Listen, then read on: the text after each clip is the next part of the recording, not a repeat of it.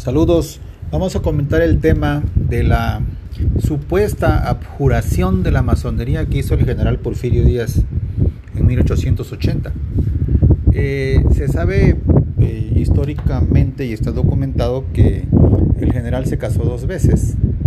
En el primer matrimonio fue con su sobrina eh, Delfina Ortega, hija de su hermana y luego cuando murió ella eh, se casó con Carmen Romero Rubio. Entonces, en cuanto al primer matrimonio, que es el que nos interesa, del cual quedó viudo, la relación carnal eh, de parentesco eh, cercano de Porfirio Díaz, de Porfirio con Delfina, impedía el matrimonio, se necesitaba una dispensa. Luego, la condición masónica del general Porfirio Díaz también era un impedimento.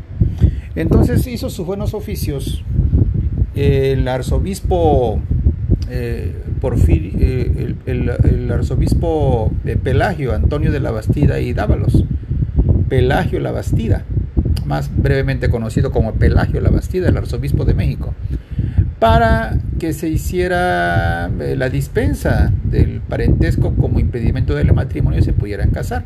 Pero también se, le pidió al general que firmara una abjuración respecto de la masonería. Esa abjuración se firmó en 1880 y uno de sus descendientes, Carlos Tello Díaz, ha escrito una obra eh, monumental, kilométrica, muy detallada, muy ágil, muy amena, que está este, eh, publicada en versión electrónica y en papel. Y luego en esta, en esta obra, eh, Carlos Tello Díaz trata este tema de la abjuración del presidente Porfirio Díaz respecto de las logias masónicas y narra todo el impedimento que había respecto del matrimonio.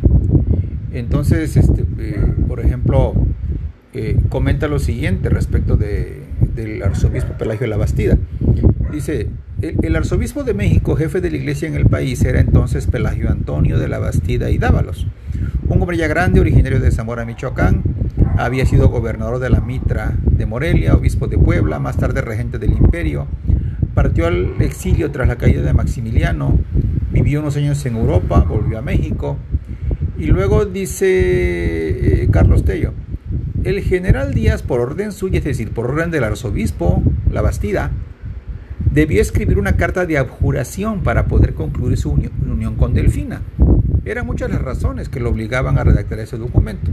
Su militancia con los liberales, su fama de jacobino durante la guerra, es decir, liberal radical, es lo que significa jacobino. Su relación con la masonería, ese es el punto que nos interesa, el impedimento de consanguinidad que pesaba sobre su matrimonio.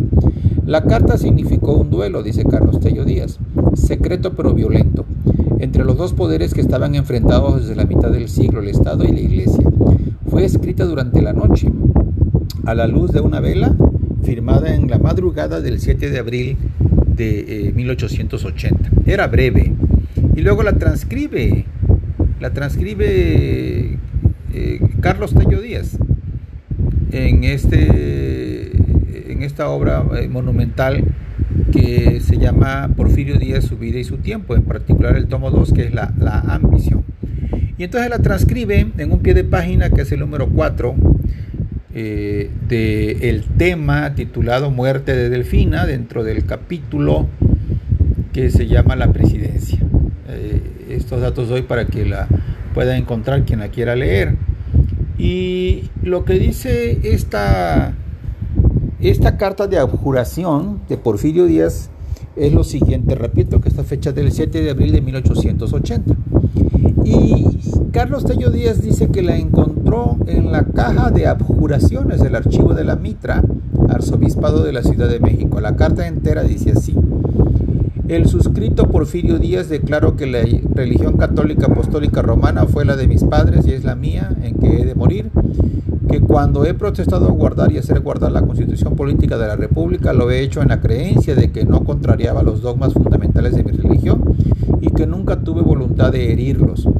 Declaro igualmente que habiendo estado repetidas veces en posición encumbrada y aún suprema en la administración, nunca cultivé el pensamiento que a todos nos asalta de aprovecharme de las leyes que nacionalizaron los bienes eclesiásticos y que no poseo cosa alguna por ese título. Aquí aclaro que la iglesia andaba a la casa, casa con Z, a la cacería, de católicos que hubiesen eh, agarrado bienes eh, nacionalizados por Benito Juárez en la época de la Reforma y, tenían que declarar que no tenían. Porfirio Díaz eso declaró, no tengo bienes nacionalizados, eclesiásticos nacionalizados de la Reforma. Sigue diciendo la carta que ya casi acaba, es breve, 10-15 renglones. Declaro por último que decepcionado de los motivos que me impulsaron a afiliarme en la masonería me he separado de hecho de ella, aunque con el propósito de no dar por roto los deberes que contraje referentes a la recíproca protección fraternal masónica, pero con el de practicarlo sobre todo hombre, cualesquiera que sean sus creencias políticos y religiosos. En fe de lo cual firmó en México a 7 de abril de 1880 Porfirio Díaz. Y esta es la transcripción. Voy a, repetir el párrafo relacionado con la masonería. Declaro por último que, decepcionado de los motivos que me impulsaron a afiliarme en la masonería, me he separado de hecho de ella. De hecho, dice. Es decir, y, Porfirio Díaz era abogado. Eh, dice de hecho, no de jure, podríamos decir, no ha contrasentido. Aquí no lo aclara, pero lo digo yo. Si es de hecho, no es de derecho. Dice, aunque con el propósito de no dar por rotos los deberes que contraje referentes a la recíproca protección fraternal masónica, pero con el de practicarlo sobre todo hombre cualesquiera que sean sus creencias religiosas y políticas. Esa es la redacción media enredada de la abjuración de, Porfirio Díaz. Ahora, ¿se cumplió la abjuración? Eh, desde luego que no, porque después de 1880, que es la fecha, Porfirio Díaz siguió trabajando en las logias masónicas. Eh, Carlos Tello Díaz, el autor del libro, se pregunta por qué el general dijo y firmó algo semejante. Dice, eh, dice uno de los párrafos también del libro, al hacer su declaración de fe, aquí es la, la palabra de Carlos Tello, al hacer su declaración de fe, el general ratificó que no poseía bienes confiscados a la iglesia. Quienes poseían esos bienes estaban considerados en estado de pecado. La absolución les era rehusada incluso a la hora de la muerte, a menos que renunciaran a esas propiedades en favor del clero, lo que acabo yo de explicar, ¿no? Porfirio decía la verdad, no tenía propiedades expropiadas a la iglesia. A continuación afirmó en su carta que no mantenía ya relación alguna con la masonería proscrita por la Iglesia desde mediados de la década de los 20 con la publicación de la bula Graviora. De hecho, estaba ya proscrita desde, no de los años 20 del siglo XIX, eh, sino incluso desde el siglo XVIII, ¿no? Pero aquí no lo puntualiza Tello Díaz. Habla entonces de la bula Graviora. Ahora, ¿por qué lo dijo? Dice Carlos Tello Díaz. La pregunta no es mía, es de Carlos Tello. ¿Por qué lo dijo? ¿Juzgó necesario mentir? Fíjense en esta pregunta que dice Carlos Tello Díaz, autor del libro. ¿Juzgó necesario mentir? Es decir, Carlos Tello Díaz da por hecho que mintió el general. Y desde luego que mintió porque, estando la abjuración fechada en 1880, eh, es eh, notorio, público y está documentado que el general siguió practicando la masonería en años posteriores a 1880. Es decir, no, no, no, no abjuró ni renunció, ni se separó eh, legalmente, digamos, de jure, de derecho de la masonería. Se separó de hecho, como dice la carta. Eh, y entonces es lo que se pregunta Carlos Tello, ¿por qué lo dijo? ¿Por qué dijo eso? ¿Juzgó necesario mentir?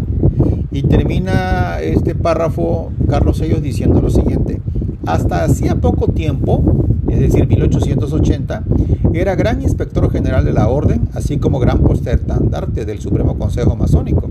Y más tarde sería asimismo soberano gran comentador de la Gran Dieta, así como muy respetable gran maestro de la Gran Logia Simbólica Soberana e independiente del Gran Oriente del Instituto Federal, llegó a tener años después una tarjeta de visita que decía Porfirio Díaz, gran maestro, con la abreviación tripuntuada que ya se sabe, gran maestro de la gran dieta simbólica de los Estados Unidos mexicanos, y que tenía arriba a la izquierda una águila bicéfala con esta inscripción, Deus meunque jus, es decir, Dios y mi derecho, que era común en el rito escocés para los masones del grado 33. Entonces aquí está la historia de la juración de la masonería por parte de Porfirio Díaz.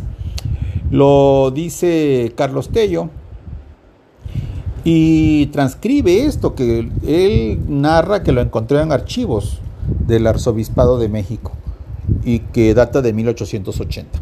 De cualquier manera, el general siguió practicando la masonería. No, no, no fue cierta esta juración. Y Carlos Tello se pregunta por qué lo dijo, por qué mintió. ¿Juzgó necesario mentir? Esa es la pregunta elegante de Carlos Tello. Esta es la historia de esa juración masónica de Porfirio Díaz. Está en la fecha los datos para quien quiera profundizar en el tema. Hasta la próxima.